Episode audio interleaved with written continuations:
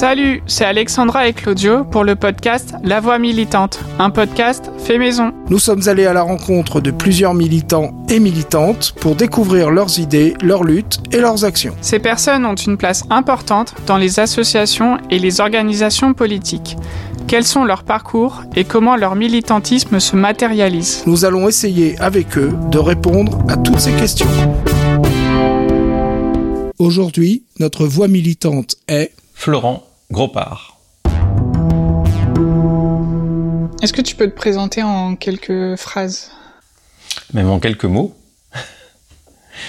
euh, en regardant vos questions là, j'ai noté euh, anarcho-écolo touche à tout.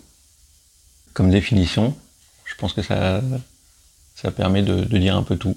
Top, bon, on va essayer de creuser un peu ce que tu as voulu dire sur euh, chacun de ces mots. Qu'est-ce que tu veux dire pour parler de ton, combat en tant que militant? Alors la première chose, c'est que j'ai du mal avec le mot combat, moi. Je, je suis pas sûr qu'un militant, ça combatte. Ça, je suis pas sûr que l'ambition du militant, c'est de combattre. Euh, c'est de s'exprimer. C'est euh, certainement de, participer à changer le monde. Mais de combattre, je, je suis pas certain. Donc euh, mon ambition en tant que militant, c'est de participer avec plein d'autres à changer le monde. Ok, mais pour ça, je pense pas qu'il y a des choses à s'opposer. Euh... Il, y a, il, il, y a, il y a des formes d'opposition, mais il y a surtout des formes de euh, euh, comment dire euh, de co de co-élaboration de a, c'est surtout de, de travailler avec les autres qui va faire avancer les choses, plutôt que de s'opposer effectivement à des des gouvernements idiots. Comme on est obligé de le, on est obligé de le faire ces combats-là. Mais le fond du militantisme, c'est pas l'opposition, c'est la, euh, c'est la proposition. Finalement, comment t'en es arrivé à, à, militer et avoir cette pensée militante que tu as aujourd'hui? Il y a, peut-être deux choses. Il y a une culture familiale, parce qu'on n'est que ce qu'on nous a fait, et, et finalement, euh, moi j'ai des, des, souvenirs. Euh, de, de, de, de, repas de famille où les discussions politiques étaient euh, vraiment fortes et où on n'était pas tous d'accord et il fallait s'imposer et que c'était un débat de, de gens qui s'aiment et que débattre c'est un beau mot quoi. C'est éviter de se battre. Et donc c'est parler trouver des arguments etc et donc il y a cette culture là euh, et puis euh, après il y a eu des, des, des petits euh, des petits coups de pouce. Et le coup de pouce principal peut-être c'est lorsque je suis rentré chez Attaque en tout cas, quand on a construit avec deux autres amis Attaque 41, avec Régis Pasquier et Fernand Comte, et euh, la construction d'Attaque euh, euh, 41, ça a été un peu le début d'un autre moment de militantisme. Jusqu'à jusqu'à Attaque, j'étais militant plutôt dans des associations, dans, dans des choses comme ça. Et puis après Attaque, je suis devenu militant politique. Et c'était une autre vision du militantisme. Complémentaire, mais une autre vision. D'accord. Donc, en fait, ça, pendant toute ta vie, finalement, tu as, milité dès ton plus jeune âge. J'ai pas de souvenir, euh, tu vois, je, je, de ne pas avoir milité. Je, je me rappelle quand j'étais petit d'engueuler avec mon père, qui le faisait bien plus fort que moi, euh, des, des speakers de France Inter parce qu'ils disaient des conneries. et, et, et, ça fait partie de, en fait, de l'apprentissage de la, de la culture euh, d'un militant ou en tout cas de quelqu'un qui essaie d'être un peu libre dans son esprit. Ok. Et est-ce que tu peux nous parler de ta première association? Enfin, je me souviens plus le nom. Il me semble qu'il y a Fleur, P. Alors, PALF, okay. la PALF, c'était mon surnom. PALF, ça voulait dire paix, amour, liberté et fleurs. Et c'était un surnom qui me venait d'une euh, chanson des Ludwig 88, qui était un groupe de punk français euh, un peu un peu rigolard, euh, qui était arrivé avec une scission de des Berruriers noirs. c'était le côté festif, et puis les Berrues, le côté politique, on va dire. Et donc, du coup, mon, un de mes surnoms, c'était Palf. Et j'ai créé ma première association. Alors, à l'époque, il fallait avoir 18 ans. Donc, je l'ai créé le jour de mes 18 ans. On l'a fait tourner un peu avant, mais elle a, elle a été créée le jour de mes 18 ans.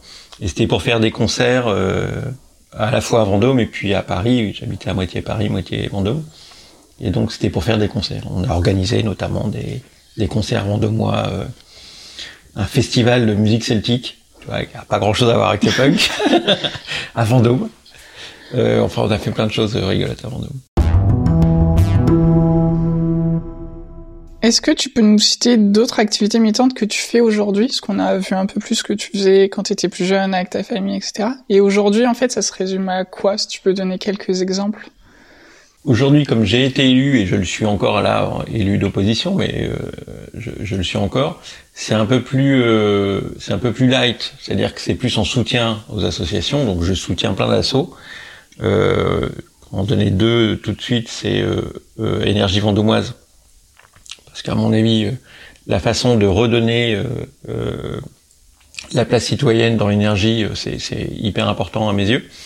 Et c'est ce que fait Énergie Vendômoise. Et puis Dodane, parce que c'est une association qui travaille sur la, question même de la croissance et de la décroissance, la question de la transition ou de la transformation, on l'appelle comme on veut, mais en tout cas, comment est-ce qu'on passe du monde d'avant à un monde vivable où, la planète est habitable?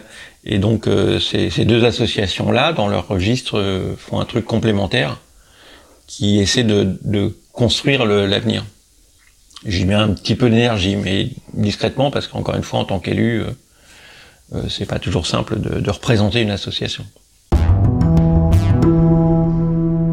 Tu as, dit que tu étais élu.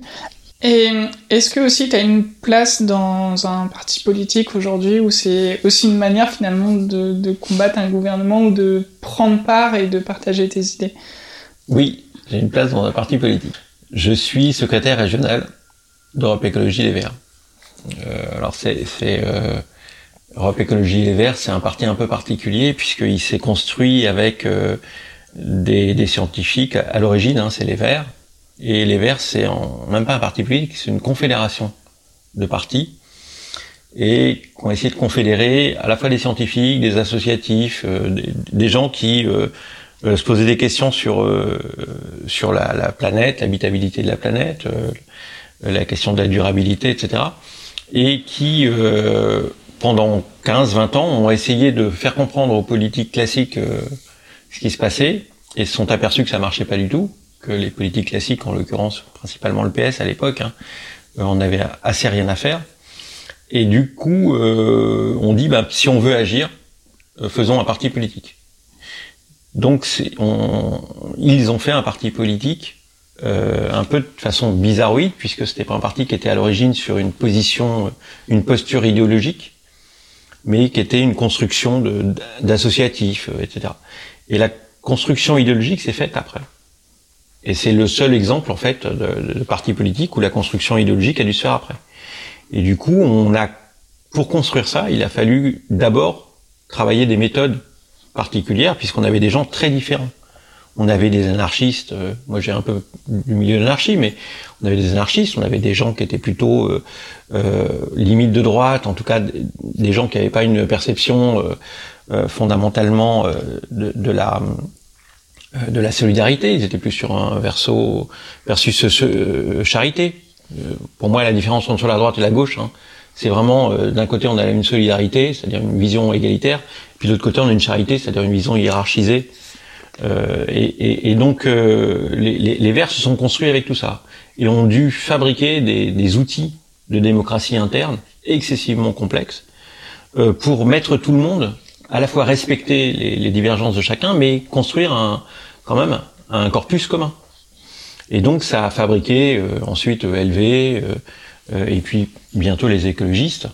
Et, et, donc moi je suis, je suis arrivé dans ce, dans ce parti politique parce qu'à l'époque c'était celui qui me parlait le plus, simplement, et dans lequel je me sentais, je sentais en, en, en gros une, une, forme de, de, de liberté que j'avais pas vue ailleurs.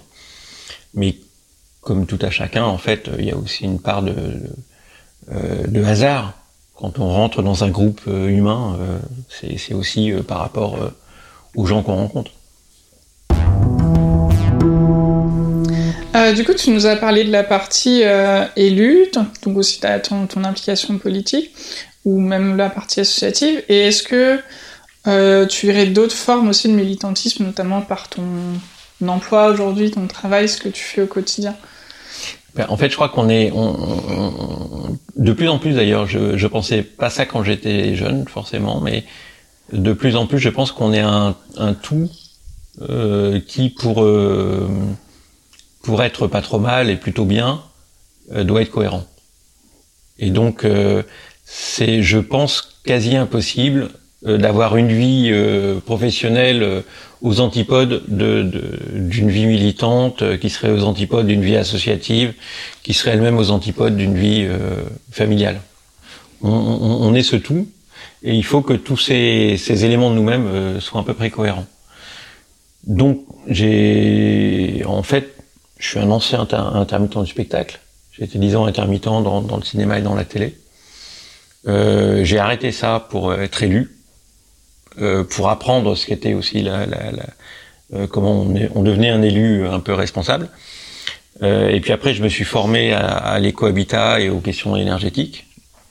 Euh, et, et, fort de ça, j'ai fait une, une entreprise, enfin j'ai monté une entreprise, une petite entreprise pour faire du conseil autour de ces questions-là.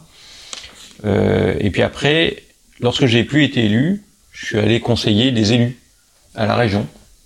Et donc euh, pendant cinq ans, j'ai été euh, dans le groupe, j'ai travaillé pour le groupe des élus régionaux.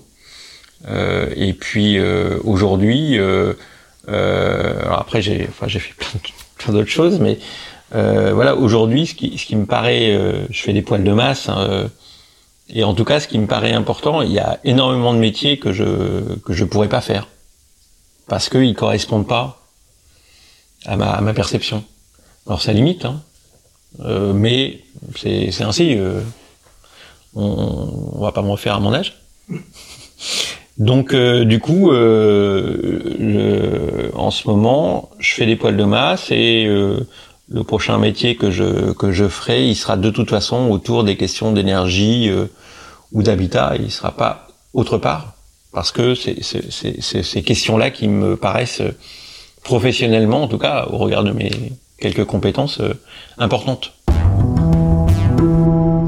Au tout début, tu as parlé un peu de. Tu t'es présenté en citant le mot Anna. Est-ce que tu veux explorer un peu ce, cette partie-là? Ouais, ouais, je veux bien, ouais. S'il y a un moment dans ta vie précis que, que tu souhaites. Euh...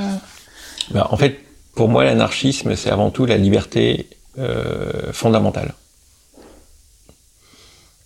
Et quand je dis fondamentale, c'est un mot euh, fort et violent. C'est pas euh, juste un.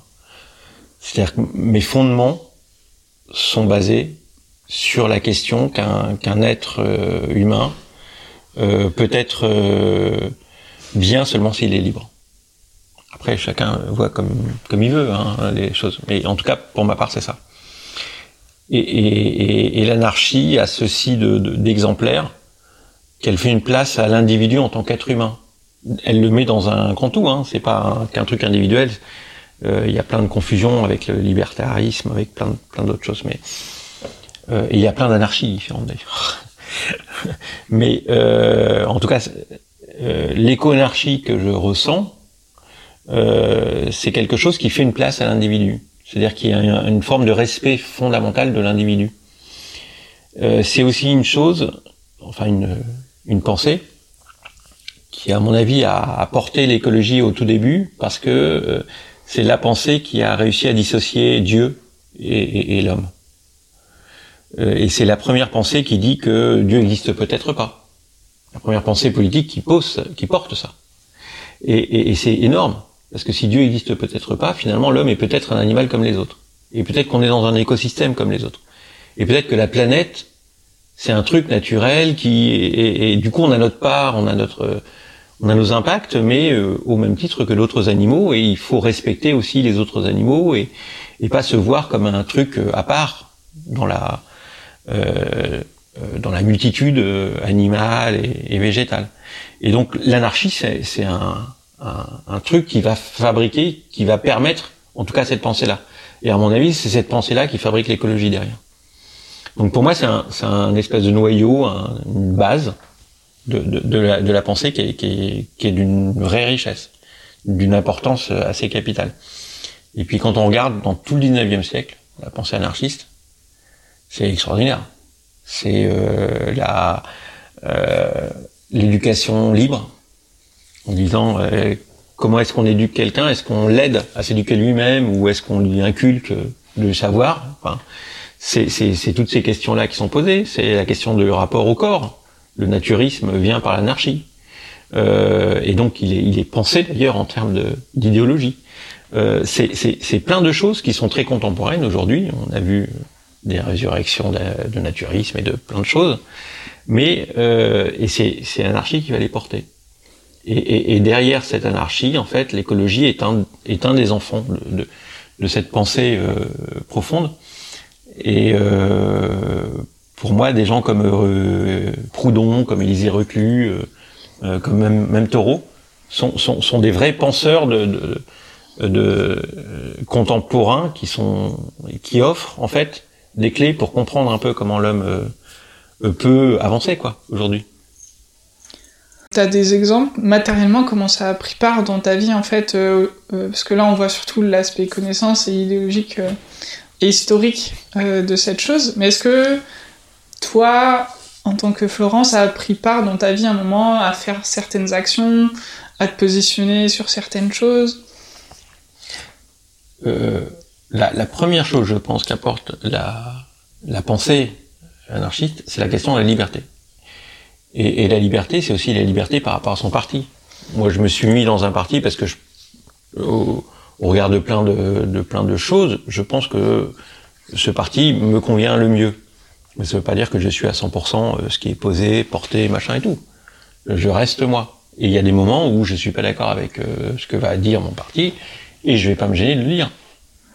Parce que je suis, il euh, y, y, a un moment donné, en plus chez les Verts c'est très particulier parce que on a une vraie liberté euh, euh, euh, de, de, de, conscience et, même de euh, d'action, c'est-à-dire qu'on peut, y compris agir pour autre chose que ce que le parti, le parti porte. On, on, on, a des, des, systèmes internes pour se mettre en, en, disponi en disposition, enfin, pardon, pour se mettre à côté du parti euh, sur, sur, certains, sur certaines décisions. Mais euh, la, la, liberté, c'est par exemple au moment euh, qui été un moment démocratique intense en France. Euh, je pense au moment de, du TCE. Euh, ça parle aux, aux, plus anciens, voilà, le traité constitutionnel européen. C'est un, un, moment hyper fort en termes de démocratie en France. Euh, c'est un moment où en fait, tu vois quasiment tous les partis sont pour. Euh, enfin, les gros partis. Et même le mien a voté à 51% à l'interne pour. Euh, et, à ce moment-là, je me suis mis d'ailleurs en, marge et on a organisé des, débats, y compris avec des copains du PS qui n'étaient pas d'accord avec le PS, avec des copains euh, d'ailleurs. On a organisé des débats contradictoires sur la question. Et à l'arrivée, on a un vote du peuple français qui dit non. Pour plein de raisons. C'était pas, il disait pas non à l'Europe, hein. il disait vraiment non à ce traité européen. Et euh, il y avait des gens qui étaient anti-européens qui disaient non, mais le gros de, ce qui a fait la balance, c'était des gens qui étaient profondément européens et qui disaient il faut un autre traité, il faut autre chose, il faut pas laisser. Euh... Et, et, et, et, quand je dis c'est un moment super important de la de la vie euh, euh, démocratique française, c'est qu'à ce moment-là, tu as le peuple qui se positionne et tu as les élus, en l'occurrence c'était Sarko, qui dit allez vous faire foutre, et qui va faire voter en catimini les grands élus à l'Assemblée nationale, qui représentent euh, allez, 40% du peuple tout mouillé, et qui va aller pour le traité. Et, et cette cassure-là, je pense que c'est un des moments clés qui explique, euh, en dehors de plein d'autres moments, hein, mais celui-ci est particulier, qui explique euh, euh, le fait que les gens n'aient plus confiance dans la politique et qui vont se retourner vers des extrêmes, euh, euh, en, en, en l'occurrence fascistes. Euh, ce, ce, ce, ce, déni profond de, démocratie de la part de celui qui est censé garder la démocratie d'un président, c'est un, un, truc qui est d'une violence pour le peuple effroyable. Et pour en revenir euh, à, la question sur l'anarchie, en fait, tu vois, euh, à ce moment-là, pour moi, ma, pensée, c'était qu'il fallait pas voter ce, traité, on peut encore en débattre. Je dis pas que j'ai la science infuse et que j'avais la vérité à ce moment-là, mais en tout cas qu'il fallait pas le faire. Une majorité a, a suivi ça. Mais que mon parti le pense quoi que ce soit, euh, moi je, portais ma, pensée construite, pas un truc de. J'ai travaillé, j'ai essayé de lire euh, euh, à, à l'époque plein plein de choses, et euh, c'était un moment aussi où les Français avaient beaucoup débattu. Enfin, c'était le moment, on disait depuis 81, on n'avait pas débattu autant dans les familles sur cette question-là.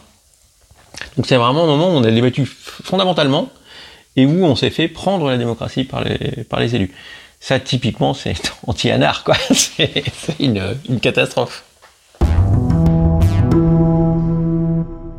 Euh, on va passer à la deuxième partie. Du coup, euh, j'imagine le sujet t'a peut-être révolté, celui que tu viens de nous évoquer. Mais est-ce qu'aujourd'hui, il y, a des... y a un sujet en particulier qui te révolte?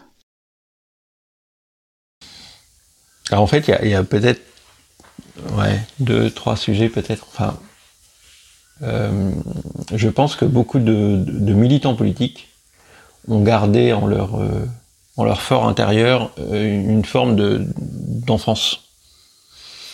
Et, et, les enfants, s'il y a un truc qui les révolte, c'est l'injustice. Et euh, en tant que politique, s'il y a un truc qui me révolte, c'est évidemment l'injustice. Et j'ajouterais deux choses à ça, euh, qui sont peut-être un peu plus rationalisées. C'est l'inégalité, qui est proche, mais qui est pas tout à fait la même chose. Et, ça, ça me révolte fondamentalement. Euh, et puis, euh, la cécité. Euh, la cécité de ceux qui peuvent voir. Je ne parle pas de, tout le monde, mais il faut que je m'explique, parce que de cécité, c'est peut-être pas clair comme, comme terme. Aujourd'hui, on sait l'intégralité des, des scientifiques et il n'y en a pas un qui dit le contraire. nous dit qu'on va dans le mur sur le climat. nous dit qu'on est en train de, euh, de détruire la biodiversité que euh, la biodiversité nous nourrit. Et que donc on est en train de détruire la fonction nourricière de, la planète. Et que donc on est en train euh, de, fabriquer les famines de demain.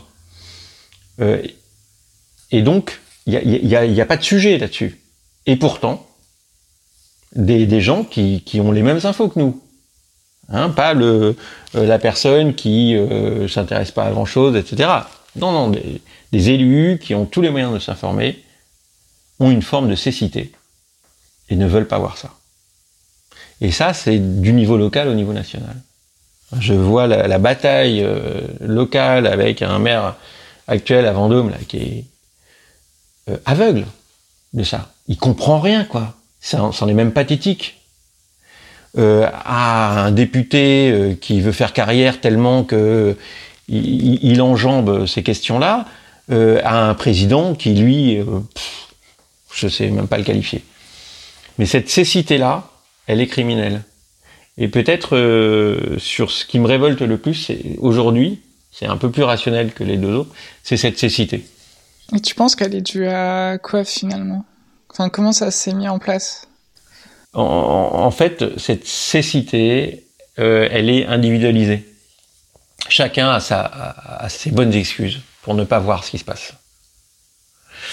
Euh, pour reprendre le, le, euh, maire de Vendôme euh, a ses bonnes excuses pour ne pas regarder ce qui se passe, parce que s'il regardait ce qui se passe, en fait, il se remettrait en, en cause. Et il remettrait ses, ses propres habitudes perso comme ses habitudes politiques. Et puis le comment le député, il serait obligé de remettre sa propre carrière en cause. Et pour reprendre le niveau présidentiel, lui, c'est sa vie qui remettra en cause. Mais en tout cas, tous ces gens-là, qui sont pas des cons, qui sont des gens théoriquement assez intelligents, en fait, euh, se rendent aveugles. Euh, alors, je pense qu'il y a peu d'ironie, c'est-à-dire il y a peu de gens qui qui ont compris. il y en a quelques-uns. Il y a quelques gros Richard qui ont compris et qui sont en train de se faire un blocos sur une île déserte. Mais le gros, c'est une cécité individuelle qui se qui se renferme, qui se renferme un peu sur sur eux-mêmes et et qui veulent pas voir ce qui se passe. Et c'est dramatique puisqu'on a quand même tous les scientifiques qui sont théoriquement les gens qui réfléchissent un peu euh, à ces questions-là, ils, sont tous d'accord. On va dans le mur. Et la seule façon de ne pas aller dans le mur, c'est euh, de transformer, de bifurquer, enfin on utilise les, termes qu'on veut, le, monde actuel, euh, nos façons de consommer, est-ce qu'on consomme? Euh, Enfin, c'est pas si compliqué que ça. On peut vivre très bien ensemble, même dans la joie, la bonne humeur et avec plein de trucs, euh, sans avoir besoin d'avoir trois téléoches par personne. Mais ce changement-là euh, n'est pas acceptable individuellement par ces personnes. Et c'est cette cécité-là qui nous fout dans la, dans, dans, dans la mer d'aujourd'hui. Quand tu dis ces personnes, c'est bien les personnes, les élus, les représentants oui. Okay. Pour, pour, pour, moi, hein, alors peut-être qu'il faut poser ça, c'est que pour moi, l'élu a un rôle absolument central dans la société. Je ne suis pas un révolutionnaire fondamentalement, je suis un radical. J'ai peur pour regarder un peu les résultats de, la plupart des révolutions, elles ont amené en France la, la sacralisation de la propriété, euh, en URSS euh, une nomenclature, euh, une nomenclature pas, extraordinaire. Pour moi, les révolutions, euh, même si ça part d'un peuple qui, qui, dit les choses fortement et qu'elle qu transforme un petit peu sociologiquement les choses, mais dans la réalité, elle fabrique souvent euh, espèce de sous-régime euh, d'avant qui, a pris le, elle permet au sous-régime d'avant de prendre les manettes quoi. Euh, et, là aussi il y a une, vision un peu anarchiste, c'est-à-dire que euh, si c'est juste filer le, truc du, patron à un autre, ça m'intéresse pas. Et donc en cela, je suis plus radical, réformateur, en disant il faut transformer le monde tel qu'il est. Il n'est pas extraordinaire, mais on peut, on peut, aller vers du mieux et, et transformons ça. Et, et, et ces gens-là empêchent de transformer le monde, fondamentalement. Pour passer à la suite, est-ce qu'il y a un événement dans l'histoire que tu retiens en particulier? Euh... Peut-être la commune, parce que c'est pour les Français en tout cas euh, le moment où on, a pu voir un, un possible d'égalité, de, fraternité, de solidarité, de tout un tas de choses euh, euh, qui dit que ce, moment-là a existé. S'il n'avait pas été écrasé par, euh, par la haute bourgeoisie française, euh, et, et, les cathos, euh, il, il, aurait peut-être pu fabriquer euh, un, un, un, possible dont on serait des héritiers heureux. Euh, après, euh, dans la même lignée, il y a peut-être Barcelone, il y a peut-être Mexico, enfin, les grandes révolutions anarchistes, qui ont, pendant des semaines, des mois, quelquefois, fabriqué des, des, des, moments un peu où il y avait plus euh, cette hiérarchie humaine et où euh, finalement euh, tout le monde, un homme valait un homme, et au sens humain du terme, un homme, une femme valait un homme, une femme. Et, et, et ces, ces moments-là, ils ont existé dans notre histoire. Pour moi, c'est les plus les plus précieux. Ce sont les plus précieux. Est-ce qu'il y a un ou plusieurs personnages de l'histoire que tu aimerais citer ici? Je les ai cités tout à l'heure, c'est Reclus pour moi. Pour moi, c'est vraiment le, le s'il si y a un, une personne qui comprend avant beaucoup d'autres, même avant Proudhon, pour moi, euh, même avant Fourier qui arrive avant et qui, qui commence à imaginer des, des, des, communautés, mais Élisée Reclus, pour moi, c'est vraiment un, un, homme euh, extraordinaire. Euh, vraiment à lire et à, et à intégrer dans sa pensée. Et puis après, il y a évidemment bah, ceux, que j'ai cités, Proudhon, euh, Thoreau, euh, Marx, euh, enfin plein de gens qui ont, qui ont construit des, idéaux.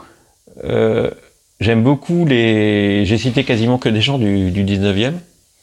J'aime beaucoup ce siècle parce que pour moi, c'est le siècle de la, de la pensée euh, euh, pure, de la pensée humaine qui avance. Dès le 20e, en fait, on ferme la pensée humaine et puis on rentre dans un truc du, capitalisme pur et dur, un peu euh, merdeux, quoi. Alors que dans le, dans le 19e, on est encore dans les possibles. C'est, un truc extraordinaire, quoi. À la table de Georges Sand, on rencontre euh, le monde entier passe. Et des gens qui euh, s'interrogent sur la question indienne euh, et, qui vont se dire, bah tiens, les Indiens, quand même, leur rapport à la nature, leur rapport hiérarchique est pas si con que ça. C'est pas que des euh, espèces de, sauvages euh, euh, inhumains. Et, et- et on a plein de tests, enfin, de, des gens qui essaient des choses, des communautés, des trucs euh, qui vont marcher, qui vont pas marcher. Mais c'est un siècle qui est d'une richesse dans la pensée humaine qui est extraordinaire. Et je, à mon avis, en tout cas, c'est- le siècle magistral. Et du, et du coup, les, les, les gens, euh, les Kropotkin, les, les, gens, euh, même si c'est déjà début 20e, mais ces, ces gens-là vont, vont construire euh, euh, ces pensées. Et puis après, effectivement, on a euh, au tout début du 20e, euh, Makhno, qui est, le, moment où ça se finit? Euh, Makhno, c'est euh, un Ukrainien, anarchiste, qui va porter avec les soviets la révolution. Et puis, une fois que la révolution est installée, les soviets vont lui faire la fête. Ils vont le tuer. Ils vont tuer à travers Makhno euh, toute la pensée euh, anarchiste. C'est le, le point d'arrêt de, de, de, la pensée libre, pour moi. Et c'est intéressant que ce soit en Ukraine, là où euh, il y a un peuple aujourd'hui qui, essaie de résister à autre chose. Mais voilà, la fin de ce siècle de, de beauté intellectuelle, de, de, de vraiment de, c'est, alors je sais plus, je dirais des bêtises, je crois que c'est en 1921, un truc comme ça, que Makhno, euh, ils doivent le liquider. Mais c'est c'est dans au début du 20e, quoi. Dans les premières purges Mm. staliniennes. ouais. Ouais, ouais, c'est vraiment tout au tout début, ils, ils, font le, ils font le ménage derrière. Euh, donc celle-là, tu l'as pas sur ta feuille, mais est-ce que tu préfères les chiens ou les chats? J'adore les deux. Euh, alors, j'ai une longue histoire avec les, chiens. Parce qu'en fait, dans, les petites vies que j'ai eues, j'ai élevé des chevaux. Beaucoup. J'en ai élevé, j'avais 50 chevaux à un moment donné. 52, pour être exact. Et donc, dans, l'élevage, en fait, le, seul chien que les chevaux pouvaient voir, c'était un Saint-Bernard, et donc j'ai eu un Saint-Bernard. Et, et j'adore ce- cette race de chien parce que c'est un, chien qui est d'une. Euh, alors c'est c'est pas un chien fidèle au sens euh, propre du terme, mais qui est d'une. C'est un chien de protection. Il protège ce que ce qu'il aime. Et donc j'en ai eu ensuite un, un, un autre euh, ici. Donc j'adore les chiens. Et puis euh, aujourd'hui j'ai j'ai pas de chien, j'ai des chats. Enfin j'ai. Je sais pas si c'est moi qui les ai ou si c'est les chats qui m'ont, mais il y a- des chats qui se baladent dans la maison de temps en temps. Là, a- je sais même pas s'il y en a un dans la maison. Il y en a un qu'on voit toutes les deux trois semaines et puis l'autre que- qui passe euh, tous les jours à peu près pour manger, mais qui reste pas très longtemps. Et du coup, là, entre la liberté ou l'indépendance des chats et, et la protection des chiens, euh, j'aime les deux. Très intéressant. Euh, un citoyen, une citoyenne, pour toi, c'est quoi exactement? Ou comment tu le définis? Euh, c'est quelqu'un de conscient. Et qu'est-ce que tu entends par conscient? Comment on devient conscient? Et qu'est-ce que c'est? Qui s'intéresse à ce qui est autour de lui, qui... Il y a, il y a beaucoup de gens qui sont pas citoyens, Ah, parce qu'en fait, t'as le, le côté, bon, on est citoyen français, euh, on est, on devient citoyen, euh, on a le droit de voter, etc. Euh, J'ai tendance à penser que il y a un espèce de de travail pour être citoyen.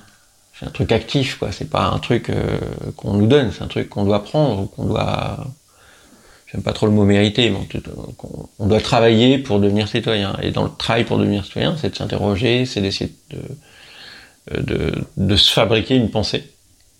On a, personne n'a la pensée juste, hein, c'est de fabriquer une pensée. Et, du coup, un citoyen, pour moi, c'est quelqu'un qui a cette pensée et qui l'exprime.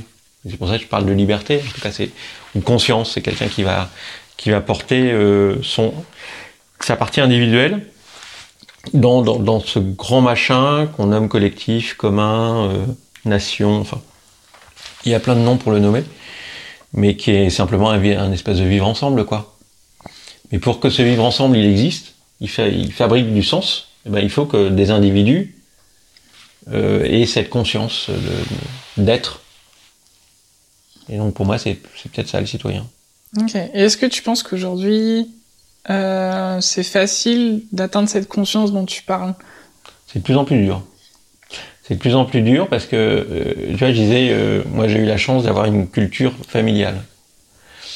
Et j'ai l'impression que de moins en moins dans les familles, on peut avoir cette culture-là.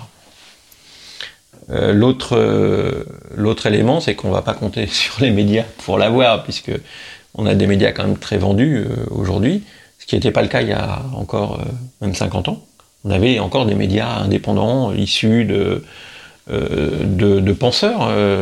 C'était des des journalistes qui fabriquaient les médias. C'était pas des hommes d'affaires. Aujourd'hui, c'est Niel, c'est Bolloré, c'est des gens comme ça qui font des médias. Avant, c'était des penseurs des gens voilà, qui faisaient de leur euh, euh, essayer de comprendre le débat, etc. des, autres. On n'a plus ça. Et donc c'est d'autant plus compliqué de, se fabriquer une, idée, euh, de, devenir citoyen dans, les conditions d'aujourd'hui. Enfin, Internet, c'est quand même un niveau zéro de la pensée. la plupart des, des journaux, qu'ils soient locaux, enfin l'ANR, c'est à mourir de rire, quoi. Le seul intérêt de l'ANR, c'est qu'elle est lue en 5 minutes. c'est le seul truc. sinon, il n'y a rien dedans, quoi. Moi, je vois au débat communal, on dit des choses, il se passe rien. Il y a quand même des trucs qui sont hallucinants. Euh, le, maire qui nous empêche de poser des, euh, euh, on, pose des trucs en, comment ça s'appelle, des amendements. On pose des amendements sur un budget. Normalement, légalement, on doit accepter un amendement et le voter. Le maire n'a rien à foutre, il nous dit j'accepte pas votre amendement et on le votera pas.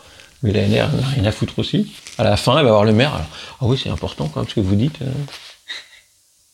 Donc on est à un niveau quand même qui est assez abyssal euh, de, la pensée euh, écrite ou médiatique. Et, alors il y, a, quelques journaux, hein, il y a quelques hebdomadaires, plutôt que les journaux d'ailleurs, qui font le travail. Il y a, enfin, on les connaît, ceux qui n'ont pas de publicité, trucs sur les croissances, les Charlie Hebdo, les canards enchaînés, les politis, les, enfin, les, quelques qui essaient de, de porter quelque chose d'un peu, d'un peu différent, mais ils sont tellement noyés que, enfin, honnêtement, c'est, c'est juste une cata, quoi. Donc c'est difficile, je pense, d'avoir une pensée aujourd'hui libre et un peu construite. Euh, du coup, je voulais rebondir sur euh, citoyen, citoyenne, la conscience et la place de l'école dans, dans, tout ça finalement. Euh, alors la place de l'école et même la place des services publics en général. Euh, la place de l'école, elle est juste fondamentale. Hein. C'est en fait à la sortie du, siècle de la pensée, à la sortie du, du 19e siècle, on voit que le truc qui est structuré, c'est l'école. Il y a les hussards noirs qui, arrivent et qui vont fabriquer euh, la, pensée critique de plusieurs générations d'ailleurs.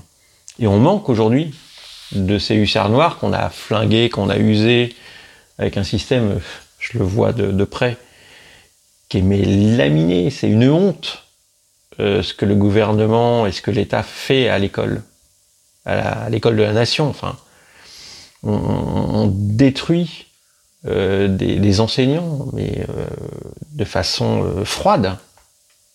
C'est d'une violence inadmissible. Et donc, parce que l'école, elle fait des citoyens, justement. Elle fait des, libres penseurs, elle fait des gens critiques, elle fait des gens qui, qui pensent de par eux-mêmes et qui peuvent même porter la critique sur les médias dont on parlait, sur les politiques, sur voilà. Eh bien, cette école-là, on, la tue Et, c'est une catastrophe. Et, à travers elle, on tue aussi les autres services publics.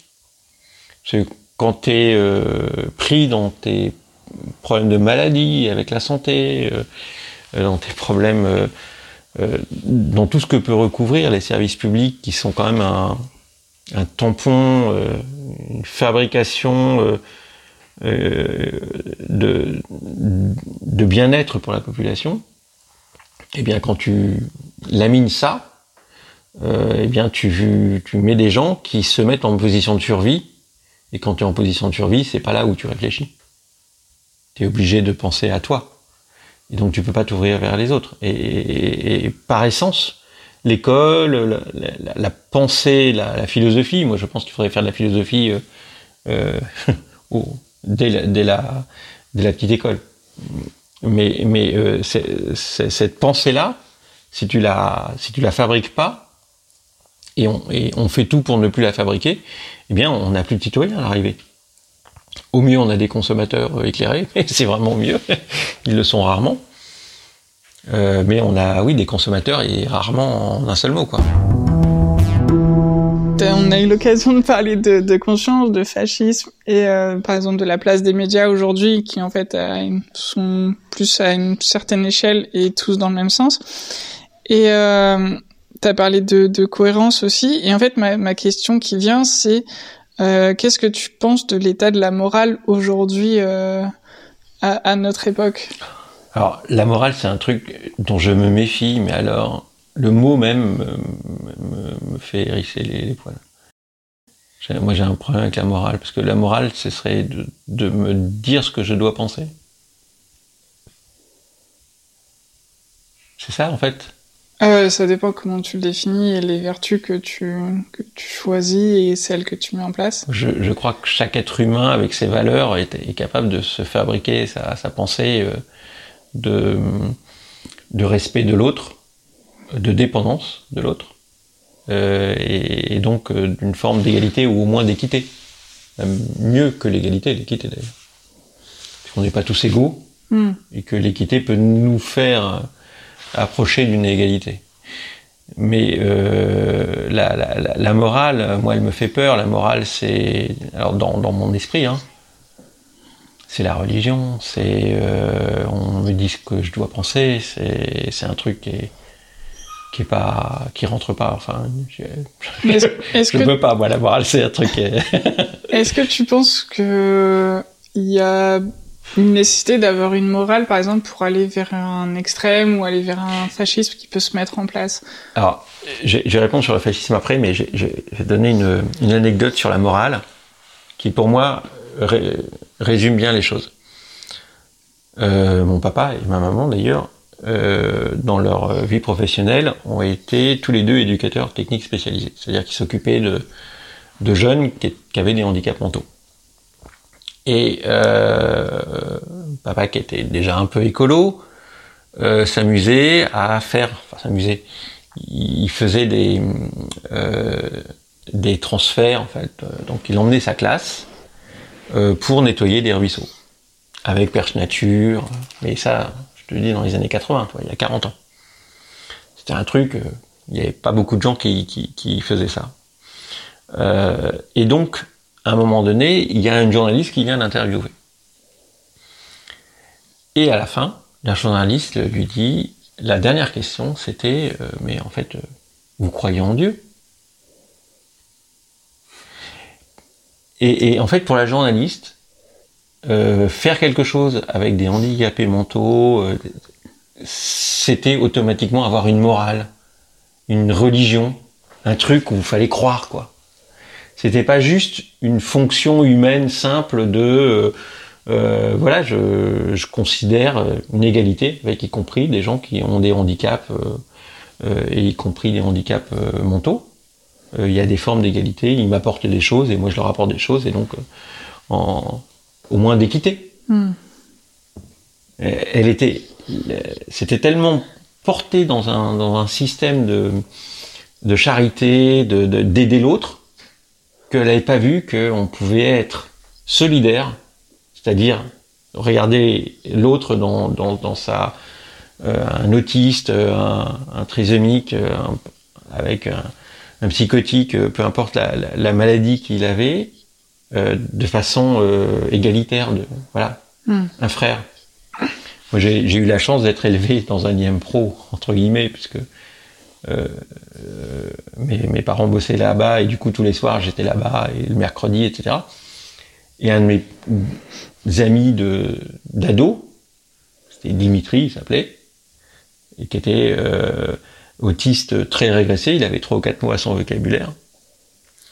Et c'était un ami, fondamentalement. Il m'apportait plein de choses et lui, j'espère lui avoir apporté des trucs mais il n'y avait pas de, notion de, hiérarchie quoi, entre nous. Et donc j'ai l'impression que la morale, elle fabrique une hiérarchie à laquelle je suis vraiment euh, un peu imperméable. D'accord, ok. Euh, Et donc sur le fascisme? Alors, sur, là. ouais, sur le fascisme. Alors, c'est très compliqué le fascisme. Euh, alors, c'est très compliqué à la fois très simple. Moi, je crois que la première chose qu'il faut toujours ramener au fascisme, c'est qu'on l'a essayé et que ça a fait des dizaines de millions de morts. Euh, le fascisme, on l'a essayé euh, à partir des années 30 en Allemagne, et puis euh, les années 40 dans le reste du monde, et ça a fabriqué un, truc innommable que quelques négationnismes refusent de, voir ou de dire, mais dans la réalité, ça, ça, ça, a mis des dizaines de millions de, de personnes dans des fours, euh, dans des conditions euh, dramatiques, dans une violence terrible, dans un truc euh, où là le terme inhumain est réel, quoi. C'est pas juste. Donc le fascisme, c'est ça pour moi. Et quand j'entends Le Pen, c'est ça que je vois. Et son, son, son père qui a construit Fronat, qui est devenu le le truc RN là bah, son père, c'est, il l'a fait avec un, un SS, un Waffen SS.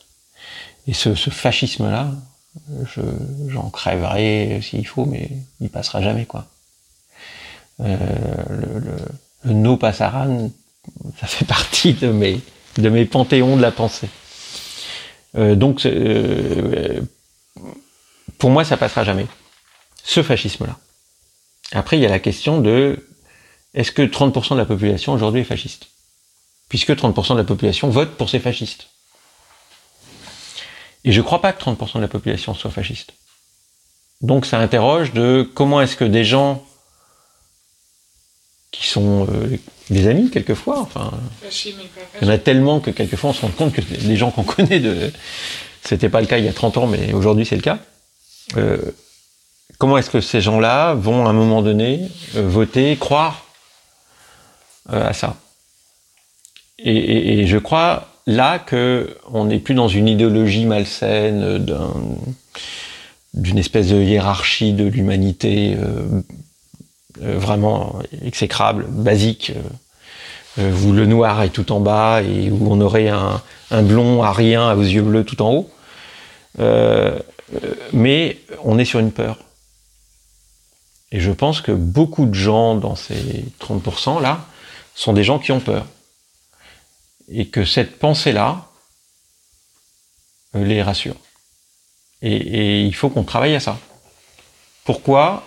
Euh, En fait, une fille euh, d'un mec qui a monté un parti avec des, des Waffen SS et qui vient de leur filer à son gendre, là, Ben enfin, non, comment il s'appelle Il y a un A dedans, je, tu vois, je fais un... Je fais un c'est intéressant. Bardella. Bardella. C'est pas très loin. Qui, est un de ses gendres ou je sais pas quoi. Enfin bon, c'est une espèce de, petite opération familiale en plus quand même. C'est Le Pen qui, qui sponsorise entre eux euh, euh, la suite du, du machin quoi. C'est quand même un truc euh, quand même assez affligeant. Je te dis, on est dans une république où on a viré et même coupé en deux les rois parce qu'ils se, reproduisaient entre eux et qu'on disait c'est pas la famille, c'est le mérite, c'est l'intelligence qui doit fabriquer euh, euh, notre élite, avec plein de guillemets sur l'élite. Et euh, ceux qui sont en train de récupérer par en dessous, c'est les mecs qui font la même chose en famille, quoi. C'est quand même extraordinaire. Et donc, le, ces, ces, ces fachos, il y, a, il y a un truc qu'il faut qu'on comprenne et qu'on entende, c'est la peur qu'ils ont récupérée. La peur de demain, avec euh, l'éco-anxiété et tout un tas de choses.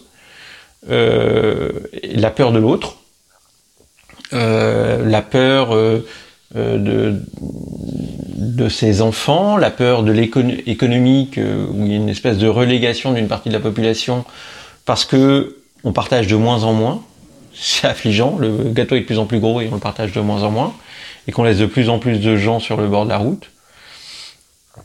Toutes ces peurs-là, moi je pense que c'est contre ça qu'il faut lutter. On ne luttera pas contre ces fachos, euh, de, enfin pas de pacotille parce qu'ils pèsent maintenant, mais de ces gens qui, dans ma vision, n'ont même pas le...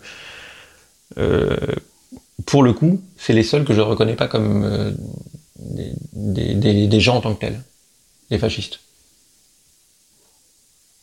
Politiquement, je peux tout entendre, sauf ça. C'est un, pour moi, j'ai mis une barrière. Euh, ça, cette barrière-là, je peux vous dire, euh, j'ai exactement le moment où je l'ai mise. Euh, je vais avoir 18 ans. Et à ce moment-là, Le Pen, le père, expliquait que les gens qui avaient le sida, fallait les mettre dans des silatoriums. C'était quoi Dans des. Comment il appelait ça? Ah bon. C'était ignoble. Déjà, ils appelaient les sidéens. Les sidéens qu'il fallait mettre dans des. Les sidaïques, pardon. Ouais. Ils appelaient les sidaïques. C'était ignoble. Ignoble. Parce que pour eux, c'était les homosexuels. C'était une espèce de. de... Et, et donc, ils voulaient les enfermer. Et moi qui suis un pacifiste euh, pur et dur, euh, je me suis battu une fois. Ça n'a pas duré longtemps d'ailleurs, j'ai mis un coup. Et, euh, et je m'étais, j'avais rationalisé ça. Je m'étais dit, si un mec m'explique qu'il faut foutre les, les gens qui ont le sida dans, dans ces... C'était sidatorium, c'était comment le ouais. comme ça. Euh, je lui mets mon poing dans la gueule. Et c'est arrivé une fois euh, au central, à Vendôme. Et je lui ai mis mon poing dans la gueule. Il n'a pas moufté d'ailleurs, hein, parce que j'ai engueulé, mais comme un putois. Et c'est le seul moment où j'ai été violent dans, ma vie. Et, c'est un truc, pour moi, il y a une barrière là, infranchissable, avec ces, fascistes qui, ne reculent devant rien et qui ne, reconnaissent pas l'humain. Et, donc cette barrière-là, je la garderai jusqu'à ma mort. Enfin, elle est, là. Et quand je dis no passaran, c'est un truc qui est, euh, intense chez moi. Euh, et donc le fascisme, euh, voilà. Pour moi, c'est des gens qui manipulent des gens qui ont peur. Il faut qu'on réussisse à parler à ces gens qui ont peur, mais ceux qui les manipulent, j'ai même pas envie de leur parler. Du coup, est-ce que tu aurais des, des, conseils, au moins deux, euh, à donner aux gens qui nous écoutent, notamment pour militer ou prendre part politiquement ou à des associations ou tout ce que tu as pu nous raconter? Euh, Je suis pas sûr d'avoir de, des conseils à donner en fait. Je pense que chacun voit sa, euh, sa, sa, pensée ou sa liberté là où il la voit. J'ai pas. Et s'il y a quelqu'un qui dirait, euh, enfin qui se pose une question depuis quelques semaines, quelques années de se dire bah ouais moi j'aimerais bien participer à une association. Ah mais dans, dans le débat moi je vais, je vais dire ce que je pense du truc. Mais un conseil humain de, de, à, de devenir, à devenir, tu vois, à aller chercher là où.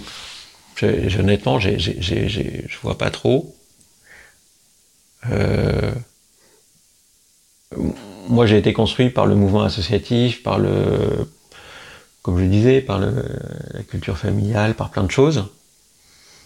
Euh, et puis par le mouvement politique. Ça fait plus de 20 ans que je suis dans un, bientôt 25 ans que je suis dans un parti politique, donc ça m'a construit aussi, inévitablement. Mais c'est pas une, c'est pas un exemple. J'ai pas de conseils à donner, euh, tu vois. Euh, je, je, je, crois fondamentalement que l'homme est un animal social. Que parce qu'il est un animal social, il faut qu'il aille vers les autres. Et que association, ça veut dire on se met ensemble pour faire quelque chose. Hein. Donc c'est chouette. Mais il y a plein d'autres façons de faire euh, ensemble. Il y a la famille, il y a plein de. Il y, a, y, a, y, a, plein de gens qui d'un seul coup vont avoir un déclic parce qu'ils vont voir une image à la télé sur l'Ukraine, sur que sais-je, sur un tremblement de terre, et puis d'un seul coup ils vont aller vers les autres parce que ça, ça, ça devient, ils le contrôlent même pas quoi, ça devient un truc une plus fort qu'eux. Ouais, une nécessité. Donc non non, je je, crois pas avoir de conseils à donner. Ok, très bien. Euh, Est-ce que tu aurais un livre ou un film quand même à, à que tu aimerais partager avec nous? Alors j'ai vu un film génial, mais je me rappelle plus du titre. Il y a, il y a pas très longtemps. Euh, le, le, dernier film que j'ai vu au, au, cinéma que j'ai trouvé très chouette, c'était Alice euh, euh, Colère. Okay. Alice Colère, qui est passé il y a, j'ai vu il y a une semaine ou deux. Euh, c'est une histoire que je connaissais pas bien, en plus de l'avortement. En fait, l'histoire en France de l'avortement, c'est avant tout des femmes qui vont aider d'autres femmes. Il y avait quelques médecins hommes dans l'affaire, évidemment, et puis il y avait quand même quelques mecs, heureusement, qui avaient les yeux ouverts, mais c'est principalement une histoire de femmes. Et ce que j'ai trouvé génial, c'est qu'il y avait un accompagnement quand elles ont commencé à faire les avortements. Euh, elles étaient entre la loi, enfin la loi les autorisait pas, mais la loi pouvait pas leur interdire, enfin c'était un espace de truc. Et donc il y a eu énormément des milliers d'avortements en France qui ont été faits comme ça, par des femmes, avec un médecin ou avec quelqu'un qui avait appris euh, des techniques euh, médicales. Et, et, cet accompagnement humain, ce, cette espèce de, de, chaleur, enfin de, dans un moment extrêmement violent pour qu'on imagine violent en tout cas pour les femmes, j'ai trouvé, euh, honnêtement, j'avais pas eu ça, j'avais pas vu passer ça dans l'histoire que je m'étais fait des avortements. Et, ce film, il, raconte ça en fait. Il raconte cette espèce d'élan de d'humanité. De, euh, et, en, ça, il faut le voir. Il est très très très très chouette. Il y a l'événement aussi qui est super intéressant comme film, enfin notamment sur l'avortement, tiré d'un livre de Daniel Arnaud. Euh, et est-ce que il y a un livre pareil que, que tu aimerais partager avec nous? Ah, il, y a, un livre que j'adore, mais depuis 25 ans, et, ça fait un petit peu de temps que je l'ai pas lu d'ailleurs. C'était pourquoi j'ai euh, j'ai mangé mon père de Roy Lewis. Je sais même pas s'il est encore édité, euh, mais plus euh, plus politique peut-être. Euh, pour ceux qui ont le courage un peu de, de, de se mettre dedans. Il y a un livre que je trouve très intéressant parce qu'il raconte justement l'histoire du 19e et de la question de l'anarchie et de l'écologie. Et de la complexité de l'écologie en tout cas. Euh, c'est le livre de Serge Ollier euh, qui doit s'appeler euh, les, euh, les écologistes et, leurs et leurs ennemis ou un truc comme ça. C'est Ollier. Ollier. A-U-D-I-E-R. Serge Audier. C'est un, euh, euh, c'est un chercheur, euh, Serge Audier. Euh. Ah oui, il y en a plusieurs. La cité écologique. Alors, après, après, il en a fait d'autres. Ouais. Alors, c'est des pavés de, de, plutôt 700 pages, un peu indigestes.